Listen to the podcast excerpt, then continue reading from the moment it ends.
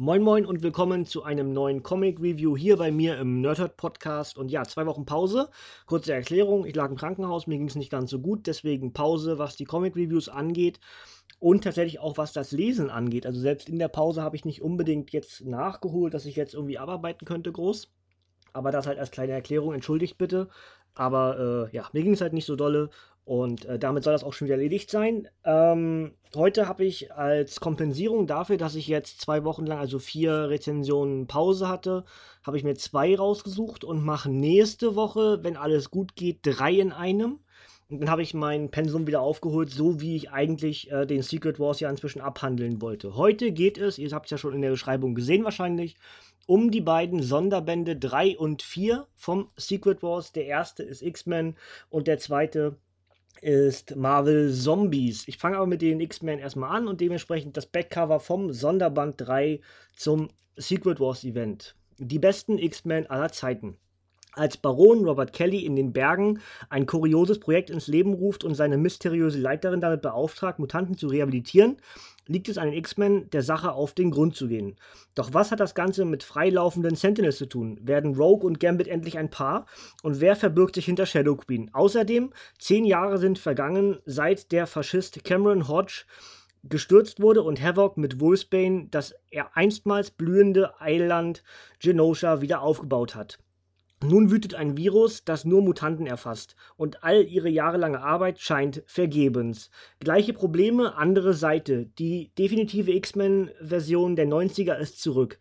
Eine unvergleichliche Hommage an die erste Zeichentrickserie des Teams, die X-Men von Jim Lee und wegweisende Events wie Extinction Agenda oder Legacy Virus. Zwei abgeschlossene Miniserien in einem unvergesslichen Band von Chris Sims, Chad Bowers, Mark Guggenheim, Scott Koblish und Carmin Di Giandomenico. Äh, zwei abgeschlossene Miniserien auf 220 Seiten. Einer der besten Comics des Secret Wars Event schreibt Comics Verse dazu. Das Ganze ist für 1999 bei Panini Comics Deutschland erhältlich. So, ich lege es beiseite. Denn ich habe ein paar Notizen gemacht zu dem oder zu den beiden Stories, die hier enthalten sind. Die erste, wie gesagt, eine äh, Story, die an die originale X-Men Zeichentrickserie erinnert. Ähm, also ich glaube, wer meine Generation ist, hat das mindestens einmal gesehen und die meisten mögen es auch bis heute hin. Ich habe auch die äh, fünf fünf DVD oder fünf Box Kollektion habe ich im Regal stehen hinter mir irgendwo und ähm, es ist wirklich äh, sehr sehr im Stil dessen gemacht und das ist sehr sehr schön, dass das so, dass dieser Secret Wars Events und sowas hergibt. Jetzt mache ich schon mal eine Wertung. Die erste Geschichte davon, also wirklich diese X-Men 90er Geschichte, das hat mir richtig gut gefallen. Ja, die zweite, die dann über Extinction geht, hat mir nicht so gut gefallen. Komme ich gleich zu.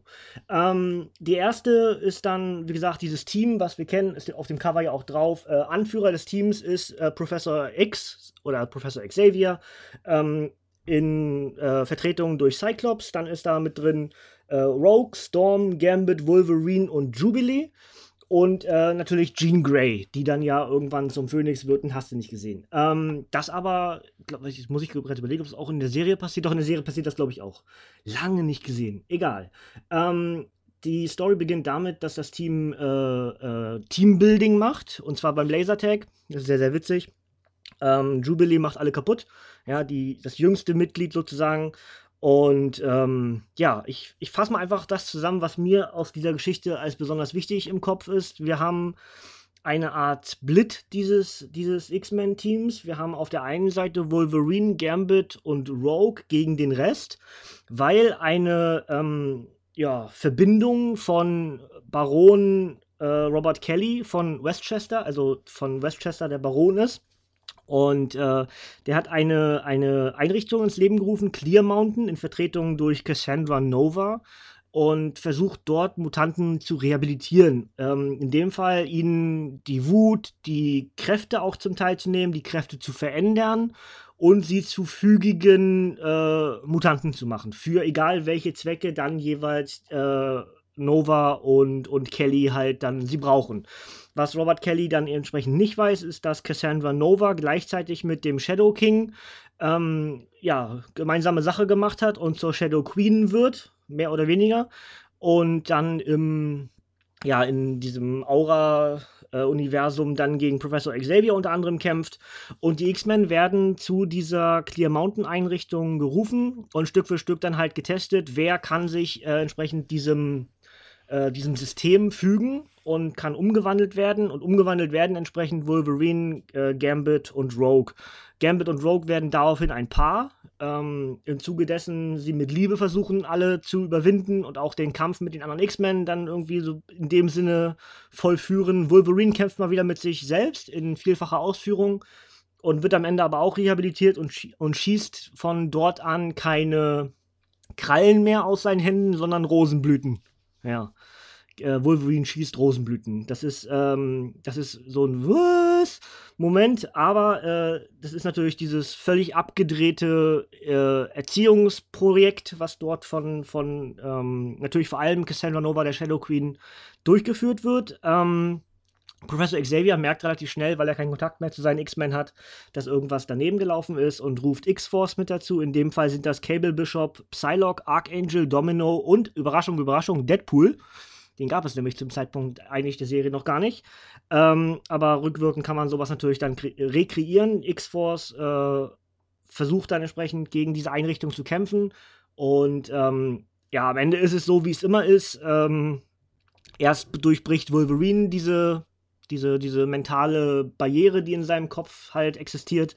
Und am Ende ist das Team wieder mehr oder weniger vereint. Entschuldigung. Und ähm, ja, wir, wir kriegen noch eine Rede von Storm, die dann ähm, diese X-Men, die dort in Gefangenschaft sind, die, der eine Teil ist mit, mit ähm, Jubilee im Keller und die bauen dort an äh, einer Sentinel-Variante mit ganz vielen Köppen. Und die andere Variante ist die, die eben unter Kontrolle dieses, dieses ähm, Clear Mountain Gedächtnisveränderungssystems halt ist. Und am Ende ist es eben so, dass Storm eine Rede hält wir sind alle X-Men, wir müssen zusammenhalten. Und genau das passiert, alle halten zusammen. Und die X-Men sind äh, wieder größer geworden. Ja, sind dann zum Beispiel Blob ist damit bei, Colossus ist dann wieder mit bei. Ähm, wir haben zwischendurch haben wir ähm, die, ja etwas ältere äh, Charaktere, die wir auch länger nicht mehr dann in den, in den Comics gesehen haben, wie äh, ja, sagt Tal Taliban, ich, ich wollte Taliban gerade sagen, Caliban natürlich, oh mein Gott, Taliban natürlich. Das wäre auch was, ein Charakter, der Taliban heißt. Meine Güte, Caliban natürlich. Und äh, solche Charaktere tauchen dann entsprechend in diesem Comic wieder auf und äh, ja, hat mir richtig gut gefallen. Ja, und jetzt kommt das große Aber. Denn die zweite Geschichte in diesem Sammelband, die dann nämlich äh, Extinction Agenda ist, äh, not so much. Ähm, die Story an sich ist, ist eigentlich richtig gut, aber mein Problem damit war, dass wir zu viele neue Charaktere hatten. Also wir haben zwei X-Men-Gruppierungen. Die eine ist äh, Genosha, die andere ist X-City. Und ähm, wollen wir kurz hier sortieren. Wir haben die äh, Genosha-Gruppierung, die aus Havoc, Wolfsbane, äh, Bulletproof, Karma, Rictor und Mystique besteht. Und wir haben die X-City-Gruppierung, die aus, äh, angeführt wird von Rachel Gray. Dazu Thunderbird, Longshot, Storm, Rockslide und Ink. Und als Lehrer an der Schule äh, agieren Wolverine und Rogue. So. Ähm, hier sind ziemlich viele Charaktere mit bei. Also ich sag mal einfach drei mit denen ich noch überhaupt nichts anfangen konnte bis hierhin. Äh, die anderen kenne ich alle und kann ich auch zum Teil zuordnen und sind auch durch diverse andere äh, Comics, die ich lese, dann halt ein Begriff. Aber irgendwie waren mir das zu viele neue Charaktere und genau das ist ein Problem äh, für mich gewesen. Aber beim Lesen rutscht man Stück für Stück halt dann, dann wird einfach akzeptiert, dass das andere X-Men sind, die in dem Fall dann diesen Kampf vollführen und man nimmt es hin. Aber im Endeffekt ist dann eben einfach die andere Geschichte, die ich eben gerade kurz rezensiert habe, dann für mich die bessere aus diesen beiden Comics, ja. Ähm, das heißt nicht zwangsläufig, dass Extinction Agenda schlecht ist, aber es hat mir nicht so wirklich gefallen, ja. Ähm, ansonsten ist es einfach ganz normal, wir, wir diese beiden X-Men-Gruppierungen, also Genosha und X-City, genauso wie das eben vorher war, ähm, wir haben ganz viele verschiedene Gruppierungen, die dann aufgrund von äh, Gedankenkontrolle und so äh, andere Seiten einnehmen. Hier ist es in dem Fall nicht Storm, sondern äh, Rachel Gray die eine Rede hält und dann diese Genosha und X-City X-Men-Gruppierungen zusammenführt, wieder zu einem X-Men-großen Gebund. Und das Ganze ist halt ein Kampf gegen die Regierung. Äh, Cameron Hodge und den Doktor, ich wollte gerade Mengele sagen, aber ist gar nicht so verkehrt. Äh, Kluge heißt der in dem Fall. Und der erschuf nämlich eine Seuche, die nur auf X-Men wirkt, also auf Mutanten wirkt. und ähm, dann Stück für Stück diese Mutantenrasse eben ausmerzt. Und die Regierung hat eben diverse Seuchen, äh, Vorschriften oder wie auch immer dann kreiert. Und, und es gibt eben diesen großen Kampf zwischen diesen Gruppierungen untereinander und dann eben auch äh, gemeinsam gegen eben dann Cameron Hodge, der natürlich für Extinction äh, ja, besonders wichtig ist. Ne? In dem Fall ist es halt eine, eine, eine Kombination aus Extinction und äh, Legacy, wie hieß der, hieß der Legacy-Virus? Ich glaube ja, ne? Mal kurz mal hier gucken auf dem Backcover, habe ich das falsche gerade in der Hand gehabt? Genau, Legacy-Virus. Der sind die Kombination aus beiden eben in eine äh, Secret Wars-Geschichte. Ja, kann man machen.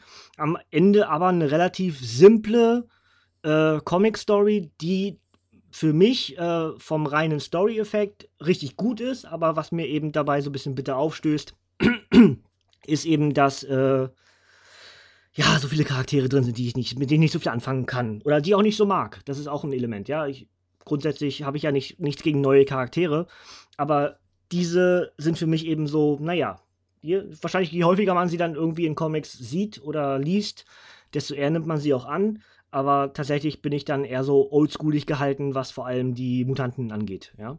Gut, ähm, dann mache ich das Obligatorische auf den ersten Band drauf und dann gibt es den zweiten gleich noch hinterher. Also, Secret Wars Sonderband 3 X-Men erschien am 19. April 2016, ist ein Softcover mit 220 Seiten. Autoren sind Chris Sim, Chad Bowers und Mark Guggenheim und Zeichner sind Carmin, die Gian Domenico und Scott Koblish und die enthaltenen Geschichten sind im ersten Teil X-Men 92 1 bis 4 und im zweiten Teil Extinction Agenda 1 bis 4. Ja, wer also äh, als Fazit, wer diese 90er Jahre Comic-Serie der X-Men mochte,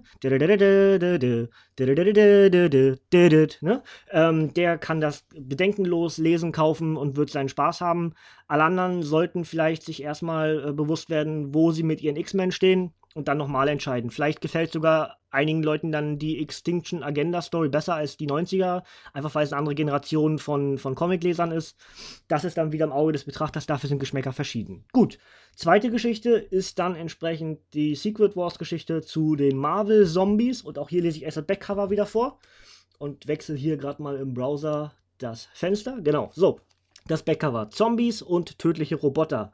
Nach dem Untergang des Marvel-Universums ist nur noch Battleworld übrig. Jedes Reich dieses Planeten ist anders, doch eines haben alle gemein. Der Wall schützt sie vor dem Todesland, wo Horden von Marvel-Zombies und äh, ihr Unwesen treiben und von Gottkönig Doom verurteilte Staatsfeinde landen. Ausgerechnet in diese finstere Welt ohne Hoffnung verschlägt es die taffe Monsterjägerin Elsa Bloodstone, die im Land der Untoten nicht nur auf Deadpool trifft, nicht nur auf Deadpool trifft. In der perfekten Zone, die von der boshaften künstlichen Intelligenz Ultron beherrscht wird, kämpfen derweil Vision, Hank Pym und weitere Helden gegen die Bedrohung durch den Maschinengott, der sich unglaubliche Verbündete gesucht hat. Zwischen The Walking Dead und Age of Ultron, dieser Sonderband zum Mega-Event Secret Wars enthält die abgeschlossenen Miniserien Marvel Zombies und Age of Ultron vs. Marvel Zombies, inszeniert unter anderem von James Robinson, Kev Kelly und Ron Garvey. James Robinson für Iron Man und Thor zuständig, Ken Walker für die originale Marvel Zombies Collection und Ron Garney für Spider-Man in dem Fall zwei abgeschlossene Geschichten auf 180 Seiten und IGN ergänzt unterhaltsam, humorvoll, grotesk.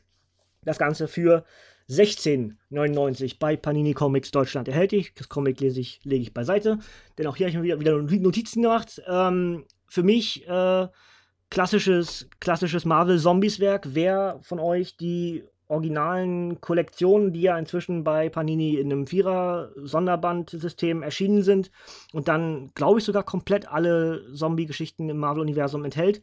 Ähm, Mark, ja, um den Satz zu beenden, Mark, der wird auch dieses hier mögen. Und äh, ja, kurze Zusammenfassung ist tatsächlich um einiges simpler als eben gerade bei den X-Men-Geschichten. Wir haben äh, im ersten Band halt Elsa Bloodstone, die sich mit einem äh, glatzköpfigen Mädchen durch diese ähm, Ödland äh, von Zombies verseuchte Welt kämpfen muss und trifft dort auf Juggernaut, Carnage und Modok in Zombie-Varianten und auf Deadpool, der aufgrund seines Heilungsfaktors den Zombies mit seinem regenerierten Gehirn als Dauermahlzeit äh, dient. Ja, und sie dadurch sehr schlau macht, was total witzig ist. Äh, das ist so das Deadpool-Element dieses Comics. Ähm, die Zombies werden schlauer durch das Gehirn von Deadpool. Und ähm, je länger sie dann nichts essen, desto dümmer werden sie dann wieder. Und ähm, da ist so ein Satz, ich werd schon wieder dumm. Das fand ich so mega witzig. Äh, so von wegen, ich brauche Gehirn, ja. Und dann ver verwechseln sie Wörter nachher am Ende und äh, ver verdammen irgendwie das Gehirn von den anderen, weil sie nichts mehr zu essen haben. Das ist, ist schon mega abgedreht und äh, aber sehr, sehr witzig. Und die Geschichte, die wir eigentlich haben, ist die von Elsa Bloodstone. Ähm, die halt, wie heißt der Vater nochmal? Muss ich gerade überprüfen hier. Scheiße, ich habe den Namen Vater vergessen. Ulysses, glaube ich, heißt der. Äh, wo ist der? Ich finde ich jetzt gerade nicht. Ich glaube, der Vater heißt Ulysses. Ähm, der halt, genau, Ulysses Bloodstone, Monsterjäger, da haben wir es. Ähm, war richtig. Und ähm, der halt als, also seine, seine Tochter ranerzieht als diese Monsterjägerin, Vampirjägerin, was auch immer, dann alles gerade als Monster agiert. Und ähm, sie befindet sich eigentlich mehr oder weniger nicht nur im Kampf mit diesen Zombies in der Welt, in der sie sich gerade befindet, sondern auch mehr oder weniger in einem Kampf mit sich selbst. Denn das Mädchen, was sie bei sich hat, äh, verkörpert ihre nicht vorhandene oder nie existiert habende Jugend. Kindheit, äh, dass sie spielen konnte oder das, ne, weil ihr Vater sie immer rantrainiert hat zu dieser Maschine, zu diesem Monsterjäger, zu dieser Monsterjägerin, die sie halt inzwischen geworden ist, nämlich besser als ihr Vater Ulysses. Und dann gibt es einen Jäger, der eben diese beiden Frauen, also in dem Fall ja eine Frau, also Elsa als Elsa Bloodstone gealtert und die Kindheit von Elsa dann verfolgt, ein Jäger, ein, ein Zombie-wirkender Jäger, und das ist dann aber tatsächlich der Vater, obwohl er tot ist, Ulysses. Das ist wieder das Element Secret Wars, denn ähm, wir haben halt verschiedene, verschiedene Charaktere, die immer wieder auftauchen. Und in dem Fall ist es eben Ulysses, der in dem Elsa Bloodstone-Universum, aus dem sie kommt, tot ist. Aber in dem, aus dem dieser Ulysses Bloodstone kommt, ist eben Elsa tot. Und äh, genau das ist eben die Geschichte. Die beiden finden sich wieder und äh, am Ende schafft es Elsa Bloodstone mehr oder weniger ihrem Vater klarzumachen, dass nicht alles, was er ihr beigebracht hat, richtig war und dass auch er noch was lernen kann. Das ist eigentlich die Quintessenz dieser Geschichte. Ja? Ähm, sehr unterhaltsam gezeichnet, äh, wie gesagt, zwischendurch witzig durch die Elemente von Deadpool und auch diese diversen Aussagen von den anderen Charakteren. Ähm, nichts Besonderes, aber sehr abwechslungsreich. Ja? Ähm, in der zweiten Geschichte haben wir dann äh, die Age of Ultron vs. Marvel Zombies Geschichte. Sie könnte aber eigentlich auch heißen Age of Ultron äh, End Marvel Zombies, denn es ist gar nicht so unbedingt, dass die Ultron Ultronse, ja, so heißen die, Ultronse und die Zombies nicht unbedingt gegeneinander agieren, sondern miteinander. Wir haben zwar Rückblicke, wo dann äh, alle drei Kräfte, also die der Helden, Jim Hammond, also die originale Fackel, Vision und äh, Simon Williams, also Wonder Man, zusammen agieren gegen jeweils die Age of, also gegen die Ultron-Charaktere und gegen die Marvel-Zombies. Die Ultron-Charaktere sind vor allem Generation 5 und 6 der Ultron-Roboter, äh, die sich zusammengeschlossen haben, um ein großes Ziel zu, ne, wie auch immer. Und Ultron ist auch der Baron von diesem, von diesem Battleworld, äh, Land. Ja, ich, perfekte Zone hieß es, glaube ich. Ich muss gar nicht wieder vergessen. Ach doch, perfekte Zone heißt das Land, in dem da Ultron regiert als Baron. Und ähm, ja, dazu kommt Hank Pym, der aufgrund des Secret Wars eben aus seiner Welt rausgenommen wurde, was so eine, ja, ich sag mal, Steampunk-Zeitlinie zu sein scheint, aus der dort Hank Pym und wie wir als später auch wissen, ähm, Catherine von Dyne, also äh, Wasp, mit dazu kommt. Und, äh, heißt die Catherine? Oh, jetzt habe ich gerade, hoffentlich habe ich jetzt was nicht falsch gesagt. Egal, also Wasp und äh, Ant-Man, Hank Pym und, und Van Dyne, Jennifer. Jetzt habe ich gerade, ich habe den Namen gerade, hoffe nach vorne gerade vergessen.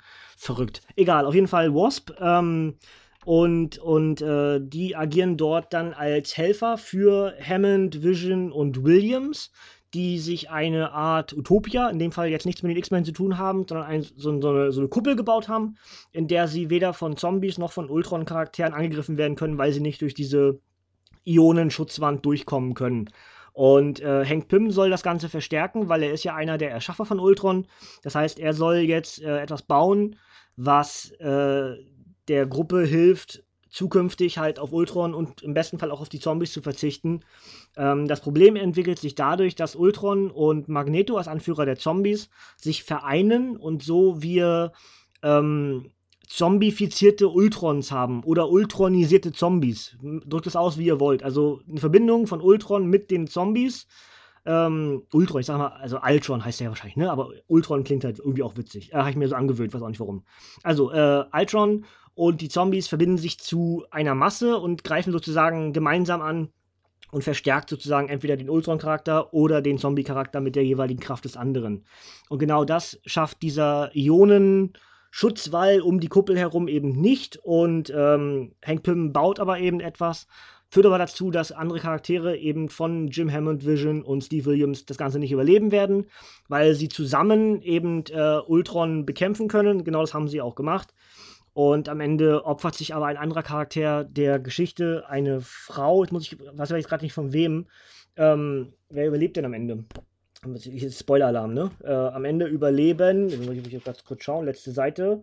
Ähm, ich glaube, es ist Hammond, der überlebt. Äh, ich kann es aber gerade gar nicht ganz genau sagen. Das heißt, die Frau von, von Williams äh, opfert sich dann sozusagen und fliegt mit in dieses Ionenfeld und zerstört entsprechend das, was von Ultron und den Zombies übrig ist, abgesehen von Ultron und Magneto, die entkommen. Ähm, so haben wir halt noch einen kleinen Cliffhanger, dass das eben nicht ganz vorbei ist, aber eben die Macht, die Gewalt äh, abgewendet wurde, wie auch immer wir das nennen, nennen, möchten, der Kampf gewonnen und wir haben auch eine, so eine Art Happy End, weil wir eben Wasp und Ant-Man zusammen haben und eben die anderen, die, äh, die eine ist schwanger.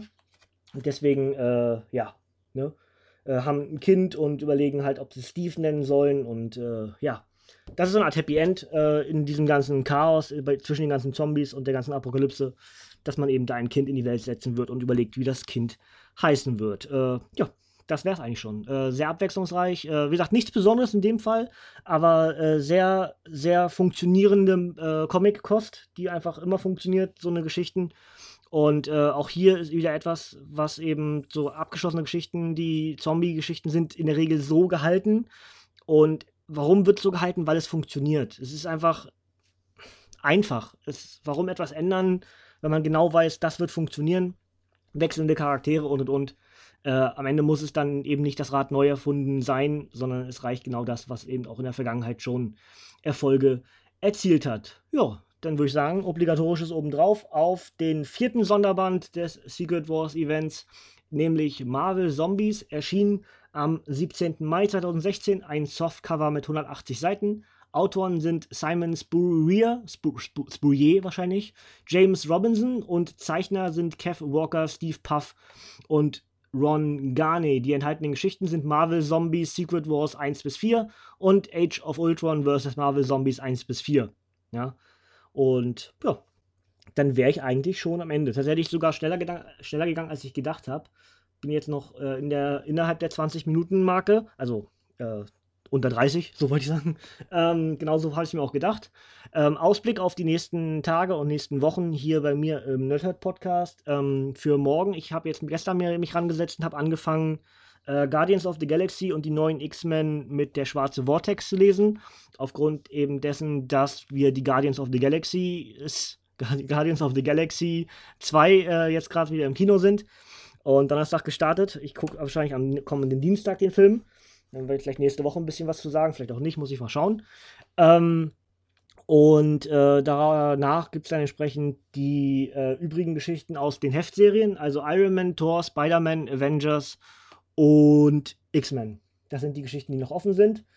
Ähm, das, vielleicht mache ich alles in eins. Das heißt, das könnte ein 40 Minuten werden als Podcast. Ähm, ansonsten muss ich mal schauen, wo ich es teile. Dann haben wir natürlich den Ausblick, äh, den Rückblick auf den April, was alles veröffentlicht wurde. Das liegt hier auch schon neben mir. Kommt aber sehr wahrscheinlich erst nächste Woche. Wenn ich es nicht schaffe, den schwarzen Vortex zu lesen von heute auf morgen zu Ende, dann würde ich morgen die, den Rückblick auf den April machen. Und dann gibt es nächste Woche die Guardians of the Galaxy. Aber mein Plan ist eigentlich morgen Guardians of the Galaxy und das andere nächste Woche. Und dann entsprechend den Secret Wars Rest äh, am kommenden Sonntag, also nächsten Sonntag. Und darauf die Woche dann den Secret Wars abschließen mit den Heften 7, 8 und 9 um dann Deckel drauf zu machen auf diesen Mega-Event Secret Wars, und dann bin ich durch. Da habe ich nämlich, glaube ich, müsste dann eigentlich alles reviewed haben.